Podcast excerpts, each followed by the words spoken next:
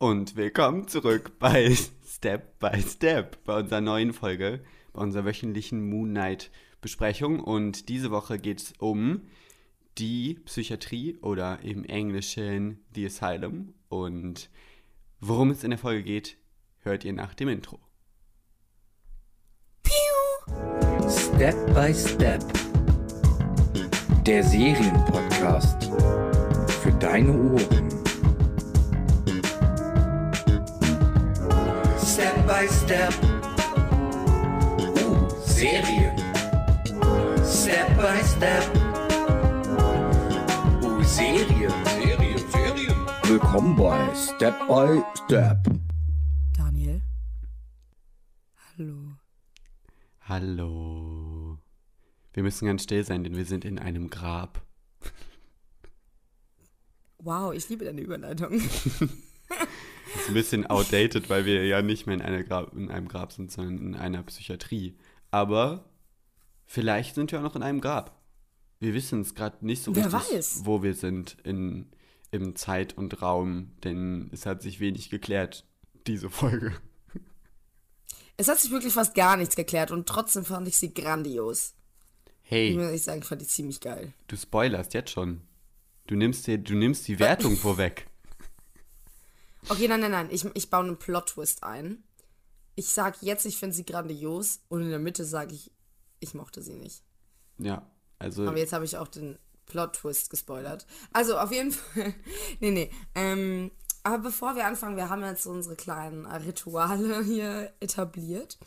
Und eines davon, beziehungsweise ja genau, das erste ist ja, dass wir darüber reden, also über irgendwelche random Ägypten-Dinge reden. Und letzte Woche haben wir doberweise nicht wirklich gute Sachen vorbereitet, aber daraus hat sich ergeben, dass wir jetzt rausfinden wollten, wer denn eigentlich alles damals, also nochmal als Recap, ähm, es war wohl damals so, dass man mit Bier Arbeiter und Arbeiterinnen bezahlt hat. Und was uns dann gewundert hatte, war, wer bekommt eigentlich, also wer wurde denn bezahlt? Weil theoretisch Sklaven wurden ja nicht bezahlt und es war eine Art der Bezahlung. Dann habe ich das ein bisschen gewundert.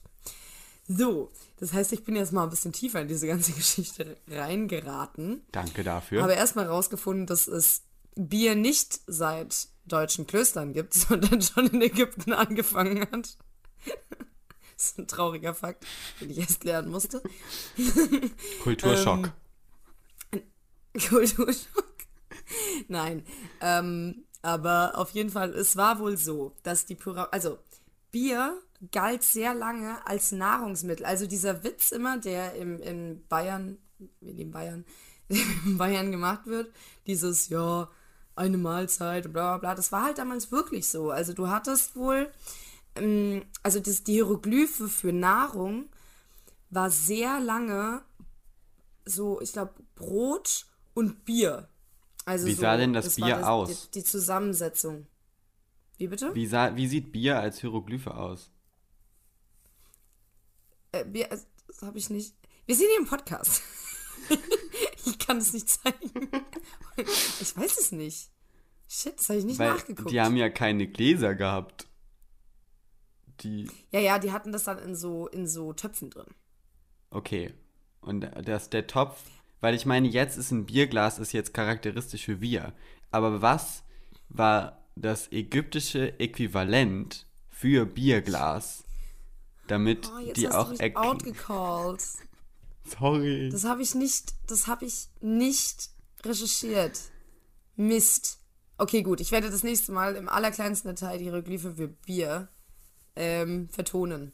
Aber auf jeden Fall war es so, dass damals hart arbeitende Pyramidenarbeiten täglich drei bis vier Brote und zwei Krüge Bier bekommen haben.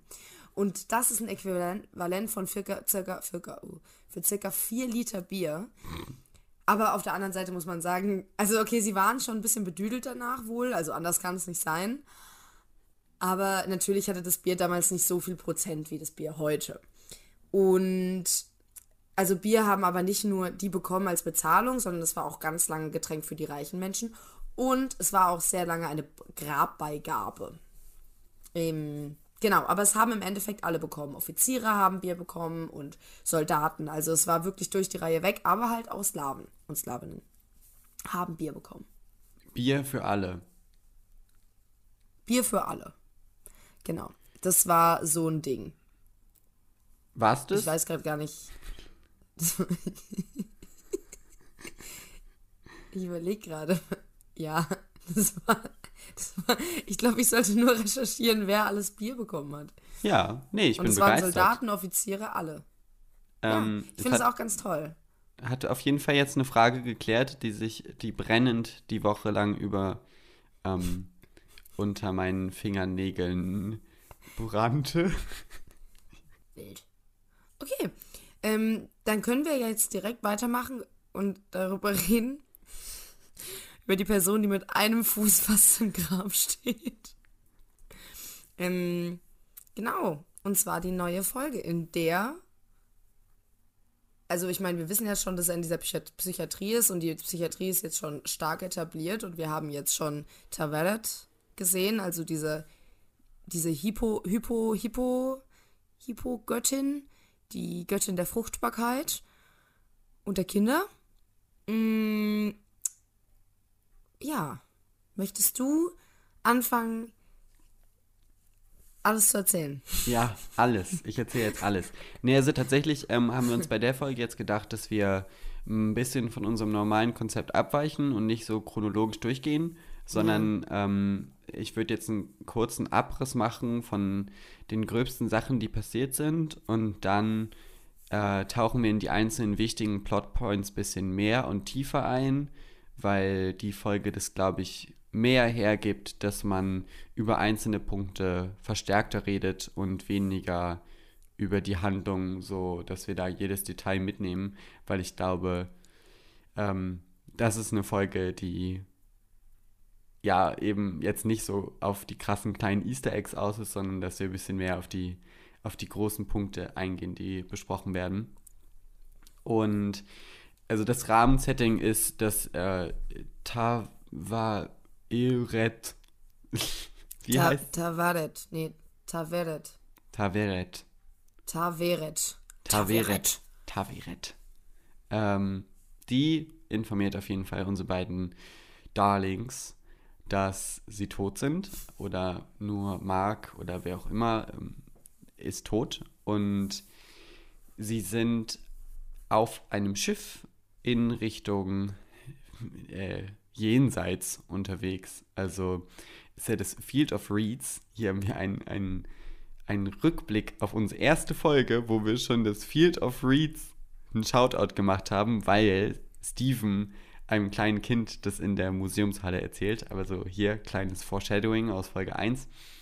Und die grobe Rahmenhandlung ist, dass Mark und Steven ihre Herzen, die von Taveret auf eine Waage gelegt werden und eben gewogen werden gegen eine Straußenfeder, wie wir das auch schon in unserem Podcast erklärt haben, äh, warum man das macht, ähm, dass die Waage sich eben nicht ausgleicht, so wie das bei Harrow schon auf dem Arm ist und dass Steven und Mark rausfinden müssen, warum sich die Waage nicht ausgleicht und versuchen, das irgendwie in Gleichgewicht zu kriegen. Also Taveret sagt tatsächlich, dass irgendwas fehlt. Also die sind nicht vollständig, die beiden.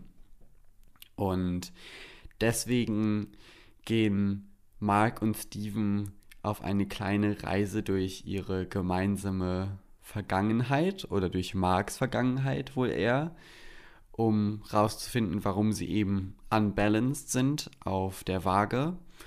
Und gleichzeitig wird hin und her gesprungen zwischen eben diesem Schiff-Handlungsstrang und dann noch einem anderen, einer anderen Zeitebene und einem anderen Handlungsstrang, wo Mark sich mit Harrow unterhält in einem in so einem Psychiatrie-Office. Therapiezimmer hat er, genau. ja, genau. das haben wir auch schon äh, gesehen, letzte Folge. Und ja, dann tauchen wir eigentlich sehr viel in, in Marks Vergangenheit ein und lernen da verschiedene Sachen. Und ich würde sagen, dass wir da jetzt auf die einzelnen Sachen ein bisschen mehr eingehen. Oder habe ich in der Rahmung irgendwas Wichtiges vergessen gerade? Mm, nö, eigentlich jetzt nicht. Finde ich eigentlich ganz gut. Also, keine Ahnung, über das Ende reden wir dann danach. Am. Ende. Wie das ausgeht am Ende, okay, okay. Ähm, ich würde tatsächlich vorschlagen, dass wir mit dem Punkt anfangen, über den wir schon viel gesprochen haben, nämlich Marks Söldner-Vergangenheit und die Menschen, die er umgebracht hat. Und Buschmann als Name fällt endlich auch, über den wir schon seit, über den du, ich möchte dir echt dir hier nicht deinen Ruhm klauen als Comic-Expertin. Du weißt Bescheid, du hast, du rettest den, das Comic-Wissen und hast Buschmann, glaube ich, schon vor drei Folgen gecallt oder vor zwei. Und jetzt wissen wir endlich, was es damit auf sich hat und gleichzeitig, wie Mark zu Moon Knight geworden ist. Möchtest du. Genau. Möchtest du darüber was sagen? Also im Endeffekt ist es ja so, dass, also es ist äh, genau so passiert, wie eigentlich auch fast Harrows gesagt hat, aber halt nur, dass Mark jetzt nicht unbedingt was dafür konnte. Ähm, der Name, wie du jetzt gerade schon gesagt hast, Bushman fällt. Ich denke, das ist eher so ein bisschen Name-Dropping. Der wird später wahrscheinlich keine Rolle mehr spielen, aber genau, das, ähm, Bush, also Bushman hat auch in den Comics den Vater von halt Marlene umgebracht, aber sie haben ja Marlene in Layla umge umgena also umbenannt. Mm, und ja, sie haben, also er ist ja am Sterben und während er stirbt, oder als er kurz davor ist zu sterben, rettet ihn Konshu. Ähm,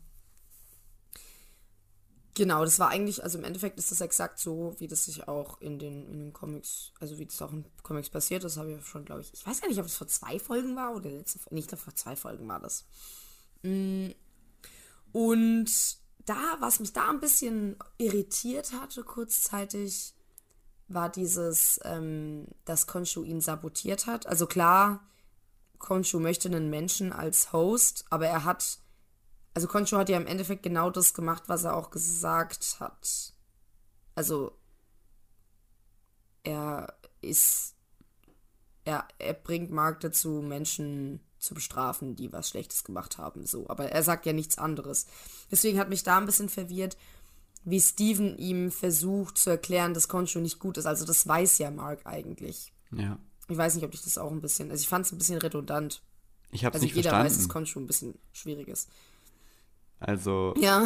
ich habe das äh, tatsächlich den, den Aspekt des Manipulierens daran nicht verstanden. Also was das, was, was daran manipulativ sein soll, weil, wie du ja schon gesagt hast, er sagt genau das, was Mark dann auch im Endeffekt tun muss. Ist es kann natürlich manipulativ sein, weil es halt in einer Situation ist, wo Mark eigentlich keinen anderen Ausweg hat, außer Tod.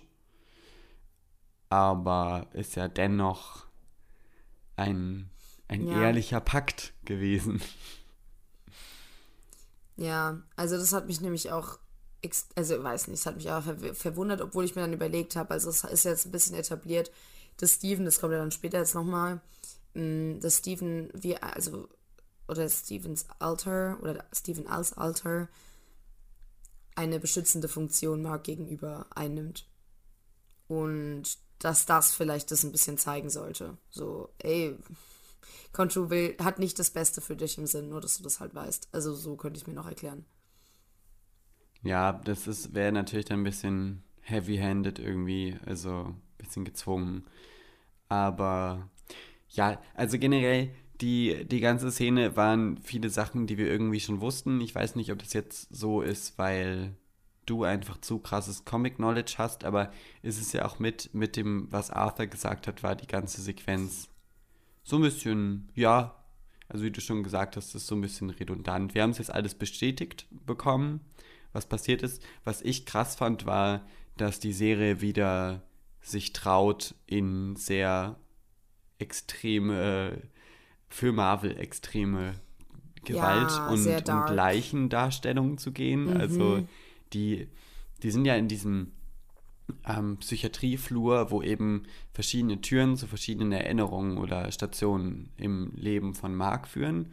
Und Steven geht Ja. in einen Raum rein, wo eben die ganzen Menschen, die Mark umgebracht hat, als blutige Leichen so an casual an Tischen sitzen. Das ist schon wieder eine Sache, wo ich mir gedacht habe, Marvel,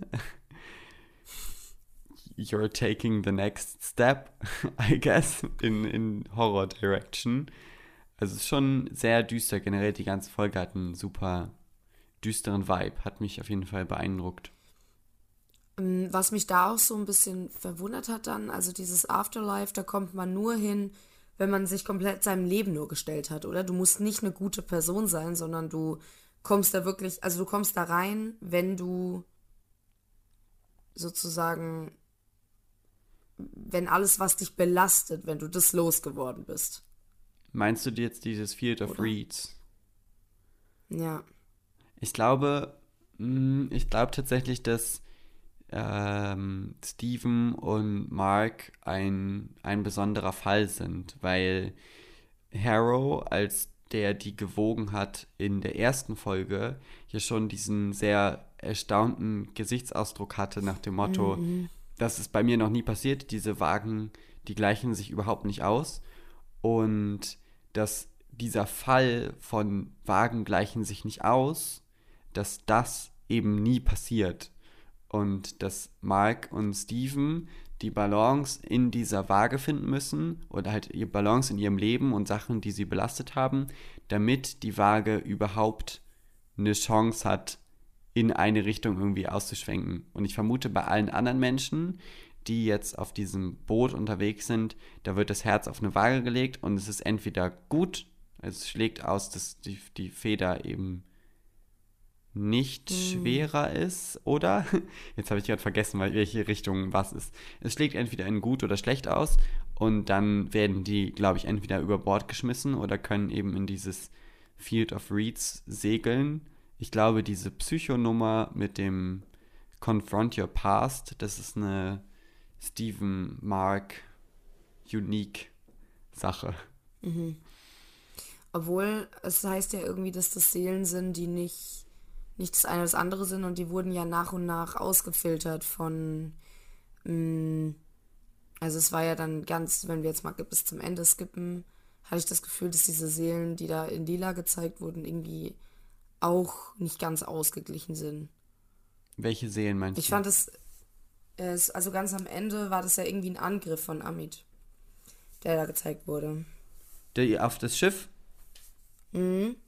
Nee, ich glaube, das war ein Angriff von einfach von den von den Seelen, die nicht in das in das Paradies gekommen sind, die Genau. dann eben die Leute, die nicht in das Paradies kommen, einfach drunter ziehen zu sich. Genau, das sind die. Aber dieses, also da, da kam ja auch so Licht darunter. Ich muss sagen, ich fand, äh, fand das, ich fand's cool, dass die so auf dem Weg in ihre Vergangenheit gegangen sind und so.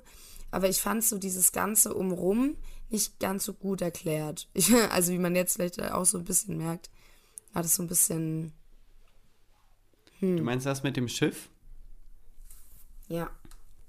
Ja, ich finde generell das mit dem, das Konzept, dass man das jetzt wieder in so großen Bildern mit einer riesigen Wüste und einem riesigen Schiff und irgendwelchen Afterlife-Konzepten, dass man eine eigentlich sehr persönliche Story, dass, dass die MacherInnen den Drang verspüren, das jetzt wieder in so einem großen Ding zu rahmen, eigentlich ein bisschen schade, weil das hätte es nicht gebraucht.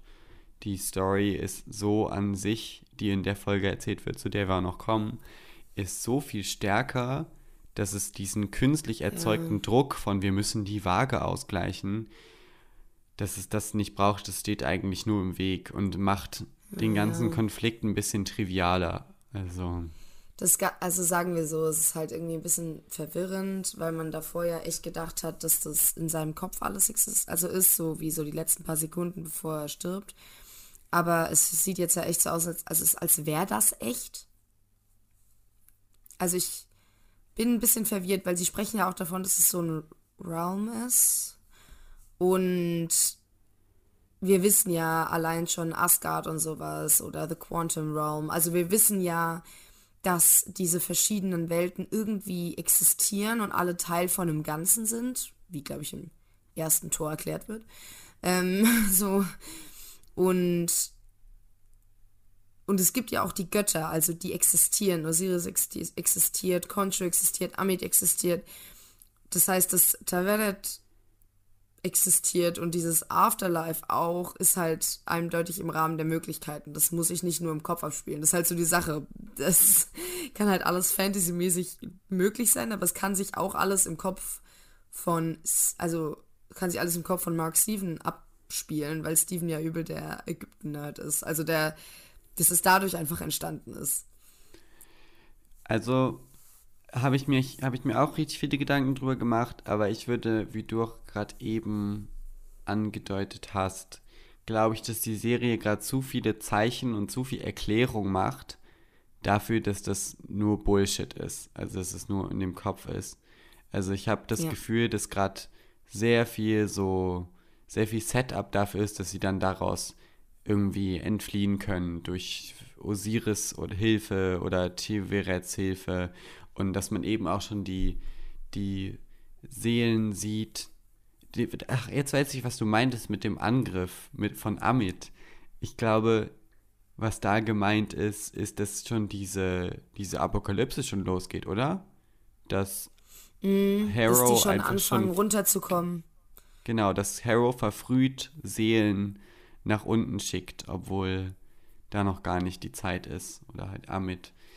Äh, und dass ja irgendwie dann alles sehr viele Sachen sind, die im Kontext der Serie in großen Anführungszeichen logisch sind. Und das bräuchte es dann ja, wenn alles eingebildet ist, theoretisch nicht, dass man das jetzt nee, die ganze Zeit schon. so plausibel einordnen muss. Ja, das wäre das wär viel zu großer Auf Aufwand dafür, eindeutig. Ja, und Aber wollen wir dann mal direkt, ähm, ja, wollen wir dann mal direkt über die persönliche Vorgeschichte von ähm, Stephen Mark reden? Ich, ich würde noch ganz kurz bei, mhm. bei der unausgeglichenen Waage bleiben. Denn oh, okay, okay. da ist ja eine Sache im Busch, die seit zwei, drei Folgen, wo wir drauf warten, wo wir jetzt auch auf unsere Prognosen von der letzten Folge mhm. zurückkommen können. Warum sind denn die, warum gleicht sich die Waage nicht aus? Warum sagt Teveret, dass die unvollständig sind? Also, dass die Herzen unvollständig sind, dass irgendetwas fehlt. Es fehlt denn die dritte Persönlichkeit. Wo ist die?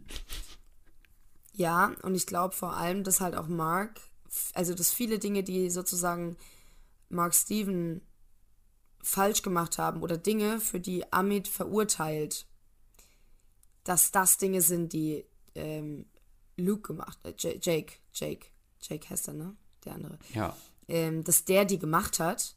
Aber dadurch, dass die Herzen von Mark Steven davon irgendwie nicht betroffen sind direkt, weil sie das ja selbst nicht mitbekommen haben, dass das deswegen einfach im Ungleichgewicht ist. Ja, also das könnte ich mir ja gut vorstellen dass das wie so eine, na, gar nicht mal böse, aber dass die immer die dreckige Arbeit gemacht hat, um Mark vom Allerschlimmsten abzuhalten. Also, was ich mich gefragt habe nach der Folge, wir kriegen wirklich die ganze Zeit Hints, dass es noch eine dritte Persönlichkeit gibt. Also wirklich große Hints. Aber dann heißt es, es gibt eben ein, es gibt irgendwas, was, was fehlt in dieser Waage. Und ich war direkt, ja, okay, es fehlt halt das dritte Herz. Weil wie kannst du eine ganze Person judgen mit dieser Waage, wiegen, das Herz einer Person, wenn eben so ein großer Teil des Gesamtkonzeptes fehlt. Aber, jetzt nehme ich das Ende vorweg, am Ende gleicht es sich ja aus. Also es gleicht sich eben. aus, obwohl nur zwei Herzen auf der Waage sind. Und wir haben nur noch eine Folge in der ganzen Serie. Und da habe ich mich wirklich gefragt, bekommen wir noch eine dritte Persönlichkeit? Weil ich bin jetzt gerade auch an der Stelle, wo ich denke, jetzt sind es nur noch 40, 50 Minuten über. Will ich das jetzt überhaupt noch sehen? Weil ich glaube nicht daran, ja. dass jetzt noch die große Zeit, weil Harrow ist noch da, Amit, der ganze Konflikt, meine Fantheorie muss noch bestätigt werden, wo ich mir jetzt 100% sicher bin, dass das noch passiert. Ähm, also der True Villain Plot Twist. Unsere beiden True Villain Plot Twists fehlen noch. Und da fragt man sich, kommt der Jake noch? Und will ich ihn überhaupt noch sehen in der Serie? Was, was sollen diese ganzen Hints, wenn, also ich war mir wirklich Ja. zu 100% sicher, dass unsere Prognose stimmt, dass wir ihn diese Folge sehen. Aber offensichtlich nicht. Ja, vielleicht, weil es so offensichtlich war, haben sie es nicht gemacht, was ich sehr frech finde.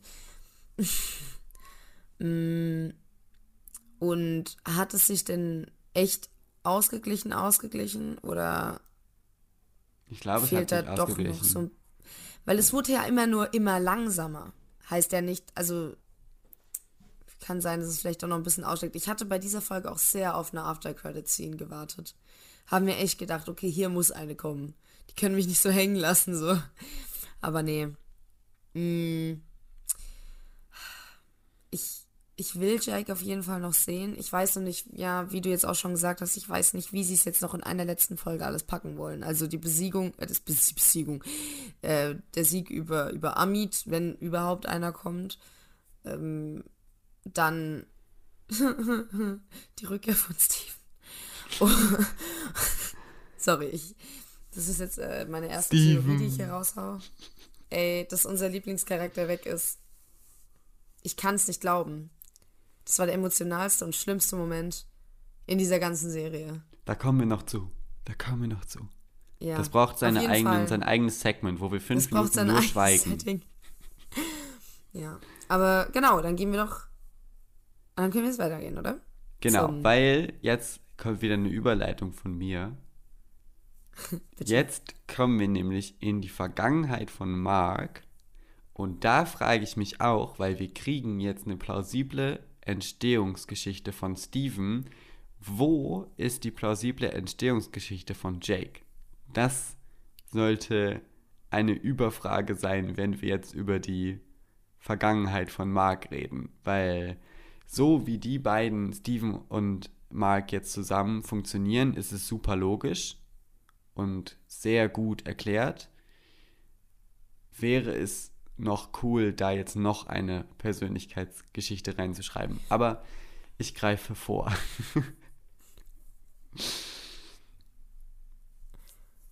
Sophie lacht. Okay. Ja, weil ich überlege überleg gerade, womit wir dann. Also dann gehen wir doch jetzt einfach mal zum mh, zu der Geschichte halt von Mark. Es ist ja so, dass äh, rauskommt, dass Mark ein Kind eines, eines gewalttätigen Haushalts ist, nachdem er dabei war, als sein Bruder gestorben ist. Also als er sehr klein war, sind sie zusammen in eine Höhle gegangen und da hat es geregnet, da ist wohl Wasser reingelaufen und der Junge, der Bruder ist ertrunken und er hat überlebt. Sein Vater ist damit sehr, also macht ihm keine Vorwürfe oder macht Mark keine Vorwürfe. Die Mutter dahingegen ist zerfressen von Trauer, die irgendwann in Wut umgeschlagen ist gegen Mark. Und im Verlaufe der Episode, am Anfang denkt man nur, also denkt man sich schon so, okay, krass, die, also die schreit, schreit, schreit ihn ja wirklich an und sagt, das ist deine Schuld. Und irgendwann merkt man auch, dass sie handgreiflich wurde und ihn geschlagen hat. Und das war der Moment, in dem Steven ins Leben gerufen wurde. Oder in dem sich die Persönlichkeit von Steven äh, abgespaltet hat. Und zwar Steven ist dafür da, ein behütetes Leben zu führen. Alle schlimmen Sachen sind in Stevens, in Stevens Persönlichkeit sozusagen ausgeblendet. Die Schläge hat nicht Steven, sondern Mark endured. Mm, Und Steven konnte damit eine Kindheit führen und ein Leben, in dem er dieses komplette Trauma nicht mitbekommen hat. In dem er noch nicht mal weiß, dass seine Mutter gestorben ist, in dem Steven glaubt, ja, dass seine Mutter noch lebt. Das hat man ganz am Anfang gesehen, dass er öfters mal mit der Mutter telefoniert hat. Und weil nämlich der Tod der Mutter auch Mark so mitgenommen hat, dass er, dass Steven im Endeffekt ab dem Zeitpunkt der den Körper dauerhaft übernommen hat. Also ich muss sagen, diese Erklärung war super ja, schön, kann man eigentlich in dem Zusammenhang nicht wirklich sagen, aber es war sehr plausibel hergeleitet. sehr emotional. Also ich habe echt, ich habe mich vor dieser Folge gefunden und war richtig mitgenommen. Mm, und alles, was ich weiß über das Krankheitsbild, hört sich das auch alles ziemlich plausibel an. Also dass das diese Alters, die entstehen ja meistens, wie ich das verstanden habe, in der Kindheit. Wenn dem Kind etwas Traumatisches passiert und dem Kind ist, also oder Mark, ist wohl sehr viel Traumatisches passiert und ich glaube nicht, dass die Spaltung von Steven in dem Moment passiert ist, den wir on-screen gesehen haben. Ich glaube, das ist schon sehr viel früher passiert. Also so hätte ich das jetzt interpretiert, dass man da nur gesehen hat, wie er das dann gehandhabt hat. hat. Also, dass er kurz halt gespielt hat und dann war da wieder Mark und dass das halt irgendwie so ausgeglichen wurde. Ja. Ja, aber es hat mich auf jeden Fall extrem mitgenommen. Ich fand, ich finde ein bisschen, vielleicht hätte die Folge eine Triggerwarnung gebraucht. Dafür, dass das so eine Serie ist, die ja schon eher im Mainstream ist und das sehr, sehr harte Themen anspricht. Mm, aber ja. Ähm, ja, hätte, hätte gut sein können, wobei ich glaube tatsächlich, solche Triggerwarnungen kommen, im, kommen nur vor, wenn da auch diese irgendwelche FSK-Richtlinien irgendwie krass überschritten werden oder dann, dass dann die Leute sagen, äh, die irgendwo verantwortlich sind, das braucht jetzt eine Triggerwarnung und eigentlich emotionale Sachen, die es viel eher bräuchten, ganz oft keine haben. Und mhm. dass es jetzt in diesem Marvel-Kosmos in so eine Richtung geht und da wahrscheinlich dann auch echt äh, junge ZuschauerInnen davor sitzen. Naja, ähm, ist auf jeden Fall eine Choice. Ja, ich meine auch vor dem Hintergrund, ja, ja, also ich meine auch vor dem Hintergrund, dass auch so Sachen wie häusliche Gewalt durch Corona ja krass gestiegen sind und so. Ich finde, das sind schon Punkte, die man ähm, ein bisschen mitbedenken sollte. Ich, wie schon gesagt, das ist gut inszeniert, das nimmt sehr stark mit. Es ist nur, ne, sollte man sich ein bisschen der Verantwortung bewusst sein und da am Anfang sagen, was die Folge auch wenn das bedeutet, dass es im Endeffekt auch ein Spoiler ab einem bestimmten Punkt ist. Ne? Ja, aber trotzdem okay. ähm, wertet das ja den, den Inhalt nicht ab.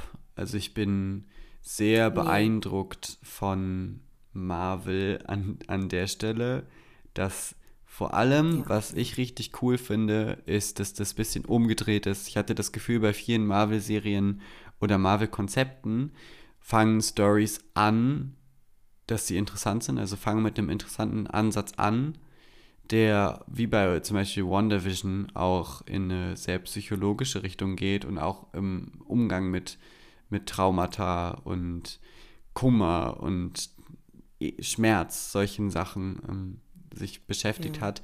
Und die Serie dann zum Ende in so einen sehr Marvel-typischen Climax sich gesteigert hat. Und beim Moonlight ist es jetzt fast andersrum. Also wir sind mit schnellem Horror eingestiegen, psychologischem Horror, dann hatten wir Abenteuer, äh, dann eine, eine sehr horrorlastige Folge. Und jetzt, wo wir die ganze Zeit einer Figur gefolgt haben, wo wir auch in der letzten Folge gesagt haben, wir würden gerne mehr über Mark wissen, dass die Figuren sind uns noch irgendwo zu blass, dass jetzt zum Ende der Serie das passiert, dass diese, die, die Serie ganz das Tempo runternimmt und eine unglaublich emotionale, psychologisch kluge Folge erzählt, die auch also meines Wissens nach ja. sehr, sehr gut recherchiert ist. Also das haut echt alles hin und ist sehr ein ja. sehr respektvoller Umgang mit dem Thema, wo wir am Anfang auch gesagt hatten, also ich habe ja schon von Anfang an ähm, drauf gepokert oder halt äh, hätte es tatsächlich schön gefunden, wenn es diesen ernsthaften Umgang mit, mit der Krankheit, mit dem Krankheitsbild gegeben hätte. Ähm, hm. Und ich dann meinte, ich, ich, ich, ich glaube, dass es bestimmt irgendwo wird es, ein, wird es ein Trauma gegeben haben, weshalb sich diese Person abgespalten hat. Wir aber auch dachten, dass es vielleicht eben nur auf dieser Comic-Schiene bleibt, wo das bisschen mehr. Genau, dass sie sich vielleicht gar nicht so trauen, da so krass reinzugehen. Aber haben sie trotzdem gemacht mhm. und ich finde es richtig cool. Ich finde auch die, diesen, die Entstehungsgeschichte von Steven im Endeffekt, dass der aus einem Abenteuerfilm ist, wo wir letzte Folge noch drüber gelacht haben.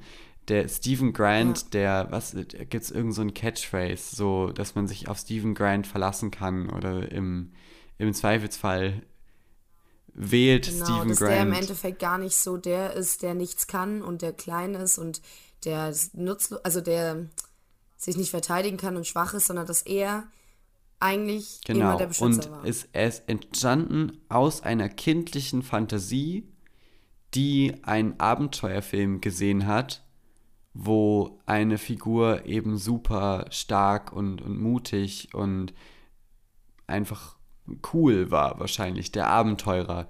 Und das wirft im, im Rückblick ein ganz anderes Licht auf die ganze Serie. Also auch auf diese Faszination mit dem Abenteuer und der Schatzsuche und Steven als Figur, wo wir am Anfang auch gesagt haben, der ist super kindlich und dass das irgendwo ein bisschen störend ist, sind alles Aspekte, die mit dieser Wendung auf einmal einen ganz tragischen Sinn ergeben.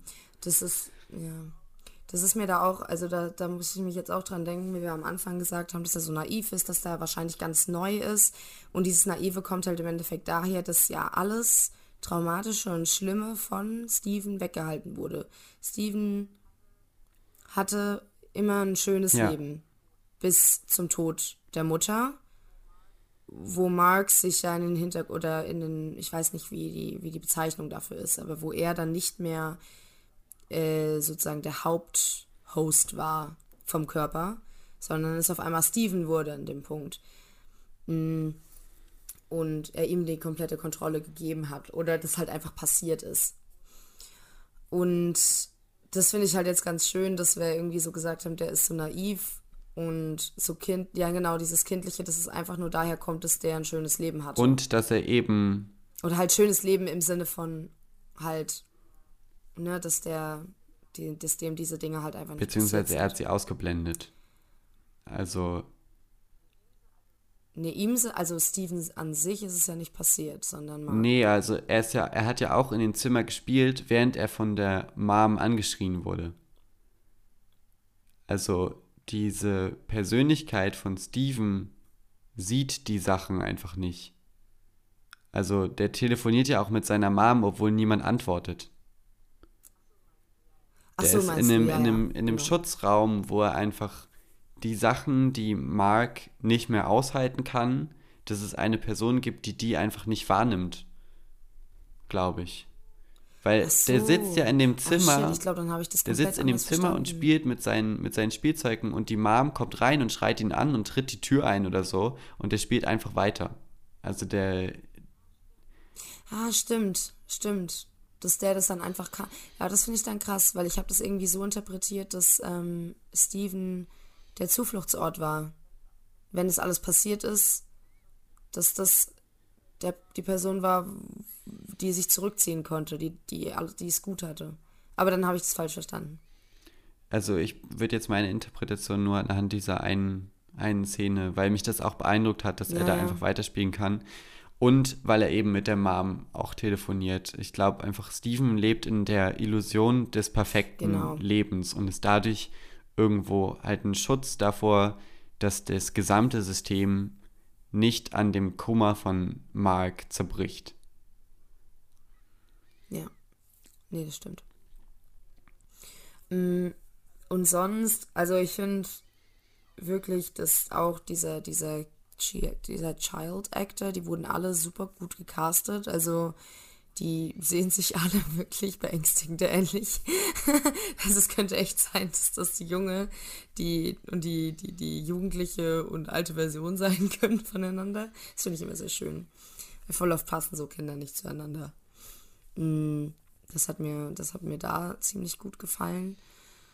Und natürlich halt super viele, also allgemein halt super viele starke emotionale Szenen. Halt auch, ne, nochmal, wenn man nochmal zu dieser Beerdigung von der Mutter geht, die Mark zu, zu der Mark gehen wollte und die halt emotional nicht ausgehalten hat. Die im Endeffekt der Knackpunkt von dem ganzen Ding waren.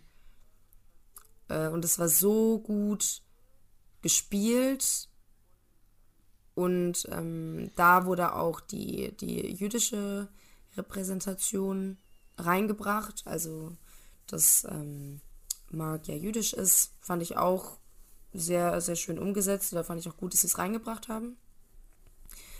Mm, ja, ich finde auch so ein bisschen, bisschen verwirrt war ich schon über die, die Rolle vom Vater. Aber man kann ja auch nicht alles so ein bisschen reinbringen. Aber dass der Vater da irgendwie nichts gemacht hat. Aber das sind ja eh immer so diese Fragen, so dieses, okay, hätte er nicht. Oder ist, ist der Vater jetzt ein Arschloch oder ist der also was hat er die ganze Zeit gemacht? Hat er das nicht gesehen? Aber das sind halt immer diese, also diese Argumente, die halt in solchen Fällen super oft kommen. Vielleicht war er selbst, also vielleicht war der Vater selbst Opfer häuslicher Gewalt, das weiß das man. Das ist jetzt nicht. auch einfach zu, zu wenig Zeit, um in solche Aspekte auch noch reinzugehen. Nee. Also es ist super gut, dass sich das auf, auf Steven und, und Mark so genau mhm. fokussiert. Mhm. Und ja, ich wollte auch noch mal sagen, genau in der Szene ist Oscar Isaacs Acting einfach zu krass. Also ganz, ganz riesen Respekt. Ja. Am Anfang war ich auch noch skeptisch, dass das alles ein bisschen zu drüber ist, aber mit, mit der Folge spätestens, wow, ich bin beeindruckt. Ja. Ey, zum Glück hat Marvel genug Geld, Schrägstrich Disney, um sich Oscar Isaac für eine ganze Serie leisten zu können. Das habe mir echt mal gedacht, was für ein unglaublich talentierter Schauspieler das ist, dass man so jemanden für so viel Zeit auf dem Bildschirm sieht, wie toll Ich glaube, die halten das. den Hostage. seit, seit Star Wars. Ja, oh Gott. Oh Gott. Ja, also das war, das war wirklich erste, erste Klasse, was da passiert ist. Und genau deswegen war man ja auch so krass mitgenommen am Ende. Also ich war wirklich, wirklich traurig. So. Also ich habe einmal, das da war ich geschockt. Dann kam, als sie gerade sich so ein bisschen, also als Steven alles rausgefunden hat, haben sie ja gerade angefangen, sich so, oder angefangen. Dann waren sie endlich so auf einem Nenner. Und ich kann mir auch gut vorstellen, dass diese Waage schon längst eingependelt war, als auch Steven noch an Bord war. Möchtest du über den tragischen Aber Moment reden? Diese, ich möchte schon irgendwie ganz gerne über den tragischen Moment. Ja, also wir haben es jetzt oft angeteasert. Lass uns okay. drüber reden. Okay, okay.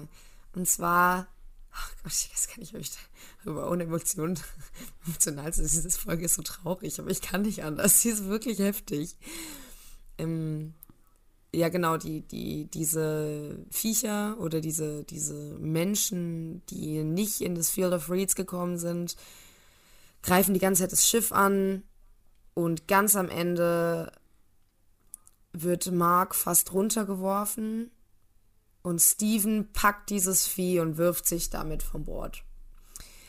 Mm, und rettet ihn im Endeffekt. Also er wollte es jetzt, also er wollte sich nicht opfern, das habe ich jetzt nicht das Gefühl, aber er hat ihn halt gerettet und ist dann deswegen runtergefallen und wird in der Manier von, oh, ich kann es nicht sagen, doch ich muss, von Anna bei Eiskönigin verstanden. Shout out. Sorry, es An war genau. letzten Podcast.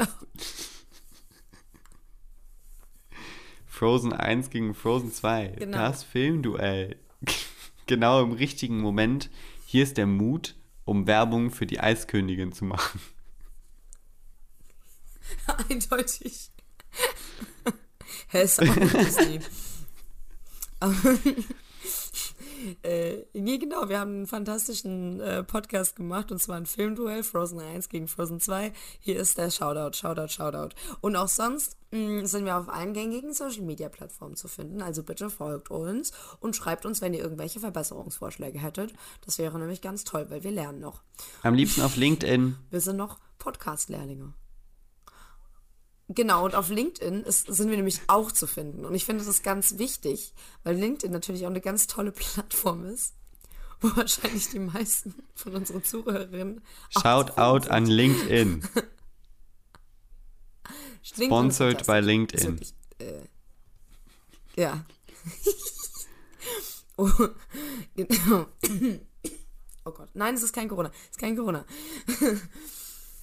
ja, aber es ist und jetzt, also das Traurige war wirklich, es war sehr ein trauriger Moment und ich konnte nur an Anna denken. Das hat mir ein bisschen leid getan. Und ja, er ist jetzt, also Steven ist jetzt versteinert. Ist er tot? Wir wissen es nicht. Ist, sein, ist dieser Alter begraben? Ist er weg? Ist Mark jetzt on his own? Oder ist er noch mit dieser ominösen zweiten Gestalt, die in dem Sarkophag war, dabei? Oder ja, das sind jetzt alles Fragen, die danach aufgeworfen werden. Es gibt übrigens noch eine Referenz, die ich letztens zu dem Tod von Steven. Ja, ob er halt jetzt tot ist. Wir nennen es mal Tod von Steven, obwohl das mein Herz bricht. Es, es bricht wirklich maximal. Aber, ähm, und zwar, kennst du, du kennst doch den Film Alles steht Kopf, oder? Ja. Und da ist doch diese unglaublich traurige Szene mit dem Elefanten, Ja. mit dem Pinken. Der ja auch in der Kindheit entstanden ist und der immer da war. Ja, alleine. war. Moonlight copied. Plagiat. Ja. Nee, ist auch Disney. Was ist nicht Disney, frage ich mich. Ich bin nicht Disney. Nicht? Ich Obwohl, bin wer Disney. weiß, ganz ehrlich. Ich weiß es nicht mehr. Ich habe so viel davon konsumiert. Wahrscheinlich ist es schon so in meine DNA jetzt verankert. I'm probably Disney. mm, nee, aber ich, boah, ich muss echt sagen, ich wollte wirklich diesen Podcast, ich wollte ihn witzig gestalten. Ich kann nicht, ich kann nicht. Es macht mich Ernster. traurig. Ich kann, wir können nicht seit vier, fünf Folgen diesen Charakter lieben und jetzt ist er weg. Also ich muss als, als ähm, Co-Schöpfer des Steven Fanclubs, muss ich auch sagen, dass, dass mein Herz blutet und ich natürlich hoffe, dass er noch zurückkehren wird. Denn sonst, denn was bringt es sonst, diesen Podcast überhaupt weiterzumachen? Aber, das große Aber, wenn er nicht zurückkommt, dann war das vielleicht einer der schönsten und emotionalsten und tragischsten Marvel-Abschiede, die wir bisher hatten, wo es vielleicht auch gar nicht so blöd wäre, wenn sie es dabei belassen, weil ich meine, ich finde es wirklich, ich fühle mich wie ein Verräter, wenn ich das sage, aber Steven, dadurch, dass Steven ausgeschieden ist und eben diese Person, die die ganze Zeit den Kummer von Mark abgeschottet hat, dass er weg ist und sich danach die Waage ausgleicht, impliziert ja im Prinzip, dass Mark endlich nach drei Milliarden Jahren, die er irgendwie verdrängt und gelitten hat, dass er bereit ist, diesen, diesen, mit diesem Kummer umzugehen. Und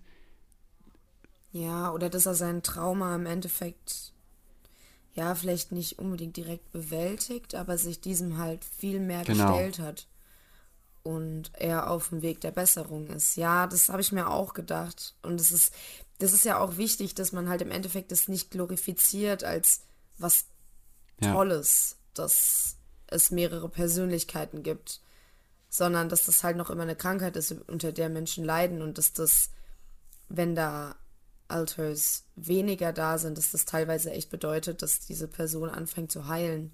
ja, also Und es stimmt schon, aber, aber hätte nicht theoretisch, hätte nicht Jake, hätte nicht, also, hätte, hätte der nicht einfach vorkommen können Hätte nicht und so, dann schmeißen wir ihn über Bord. hätte nicht einfach diese eine Persönlichkeit, die wir nicht kennen, gehen Ja, können. also wirklich, oder das Hippo. Das Hippo. Nee, ich muss echt sagen, Tavedet, über die haben wir zwar jetzt gar nicht geredet, aber das ist eine sehr, sehr wholesome. Sehr, sehr Ja, aber wholesome wenn wir Gott- jetzt, wenn wir Taveret auf die Waage legen gegen Steven, dann Was ist- was, was, also, nee, da muss ich leider sagen, egal, aber wir sind, ich bin Team Steven all the way bis ins Field of Reeds und zurück.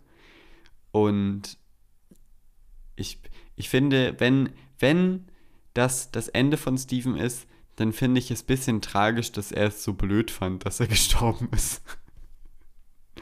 Weil wenn er da jetzt so gestanden Er hätte. fand's echt nicht cool. Genau, wenn er da so gestanden hätte und gemeint hätte, ja, Mark, ich segne dich und ziehe dahin, dass du wieder ein gutes Leben führst, dann hätte das vielleicht ein bisschen mein Herz geheilt.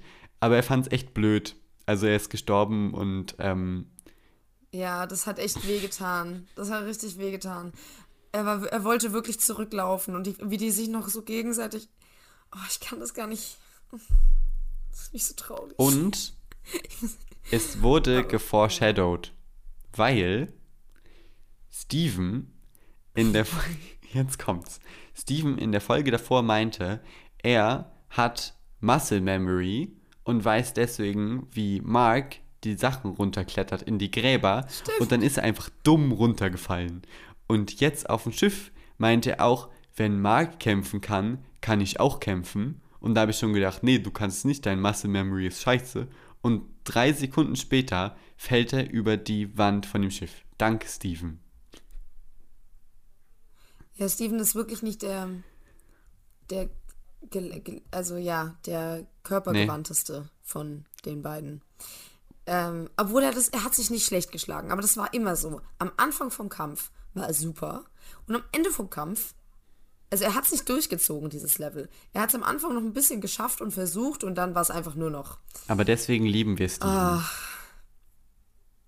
das, genau deswegen liebt man, lieben, wir Steven. Und ich bin, ich bin, bin devastated.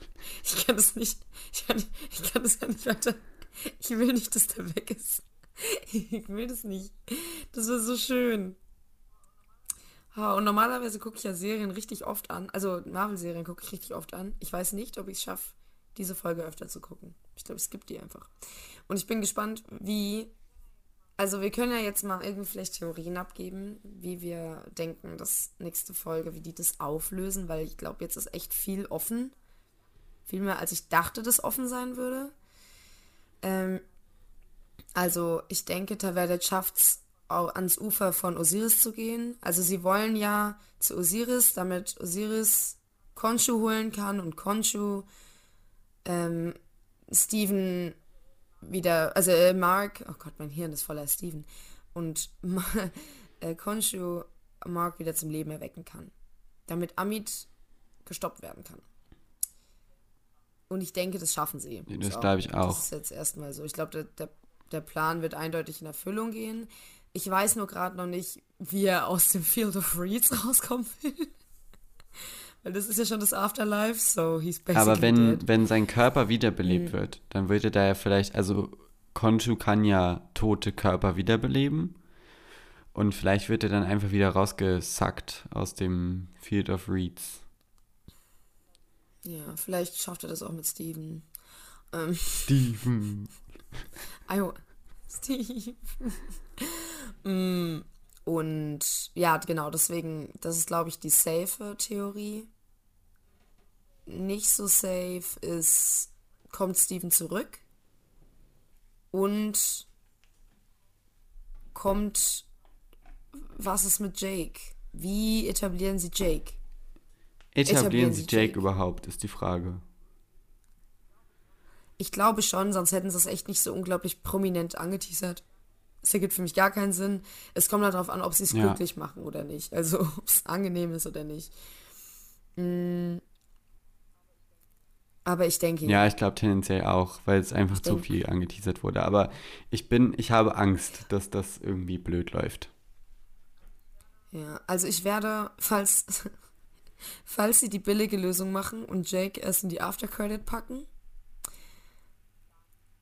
dann werde ich Wütend.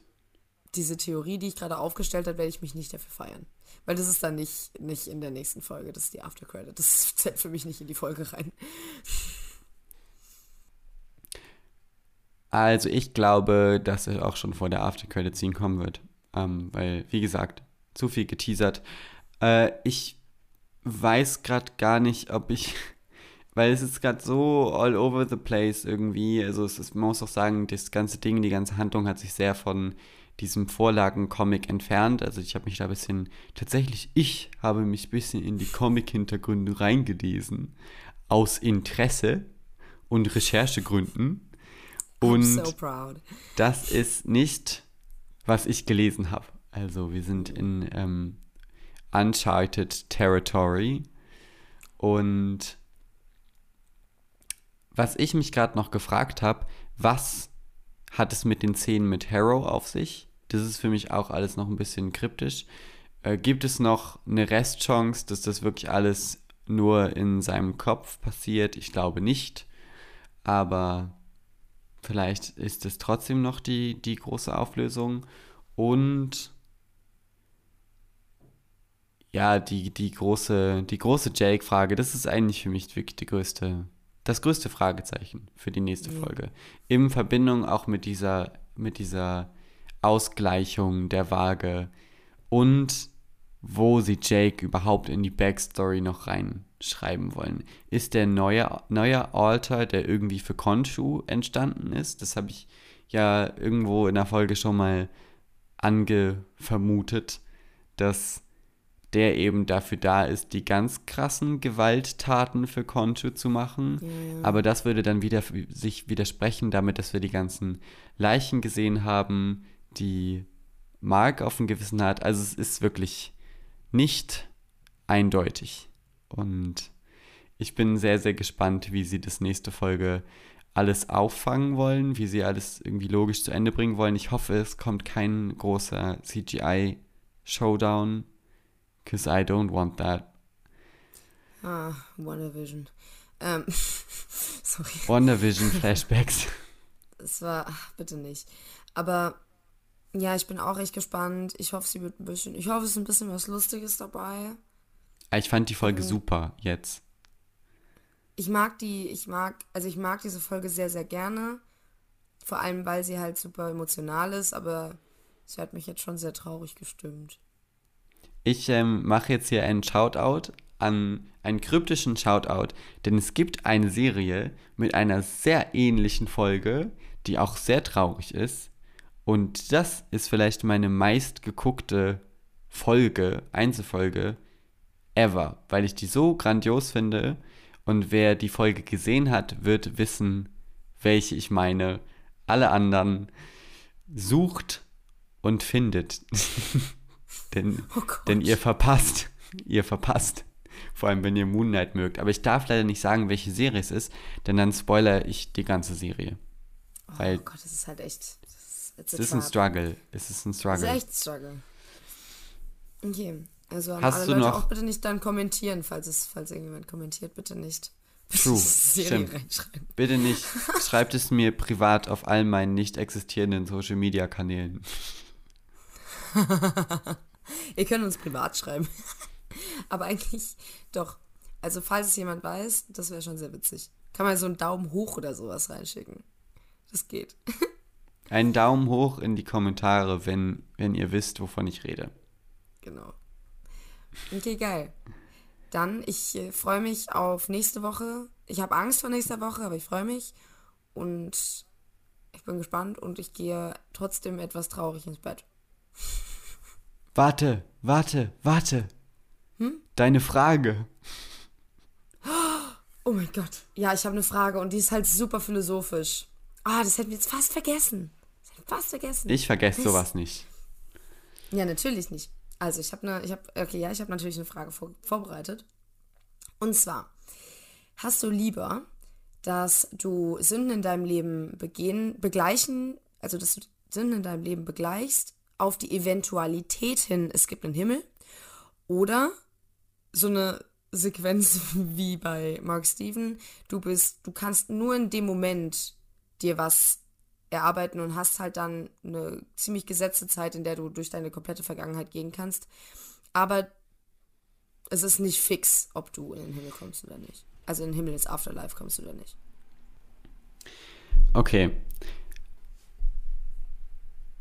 Also, ich würde sagen, ich glaube, es lebt sich generell sehr viel schöner und entspannter, ohne zu wissen, was genau nach dem Tod passiert, weil ich glaube, ich lebe lieber mein Leben in, im Hier und Jetzt und in vollen Zügen, anstatt dass ich mir jetzt die ganze Zeit denke, oh, ich muss irgendwie ähm, drauf aufpassen, weil ich sonst in meinem sehr eng gesteckten Zeitfenster vorm Tod äh, alles irgendwie aufräumen muss. Und deswegen bin ich die ganze Zeit gestresst und habe Angst vor dem Tod und weiß, eventuell komme ich in die Hölle und nicht ins Field of Reeds und dann wäre ich, glaube ich, mein ganzes Leben lang nur gestresst, wenn ich zu 100% wüsste, dass am Ende so voll die, voll der Kampf kommt, ob ich jetzt ähm, in die Hölle komme oder nicht. Und da würde ich lieber sagen, ich lebe in meinem, in meinem jetzt Ich-Zustand normal weiter im, im Ungewissen und schau dann einfach, was passiert. Das finde ich sehr schön. Und das finde ich aber als, okay, das äh, ist, ist sehr gut nachvollziehbar. Das finde ich aber auch so ein bisschen. Dann ist ein bisschen weniger Dankeschön. Auf jeden Fall. Gut, dann finde ich, das war eine schöne, ein schönes Schlusswort. Und dann bin ich gespannt, wie es nächste Woche weitergeht. Ich kann es nicht erwarten, ehrlich gesagt. Ich möchte, dass es jetzt schon dran ist. Mm, aber dann haben wir Klarheit. Und dann können wir sagen, ob es gut wird oder nicht und ob wir recht hatten oder zu was, zu wie viel Prozent wir recht hatten mit unseren Theorien und zu wie viel Prozent nicht. Ja. Unsere Fantheorien werden noch wahr. Ja, safe. Punkt. Punkt. Safe. Und damit konkludieren wir auch diese Folge. Punkt. Punkt.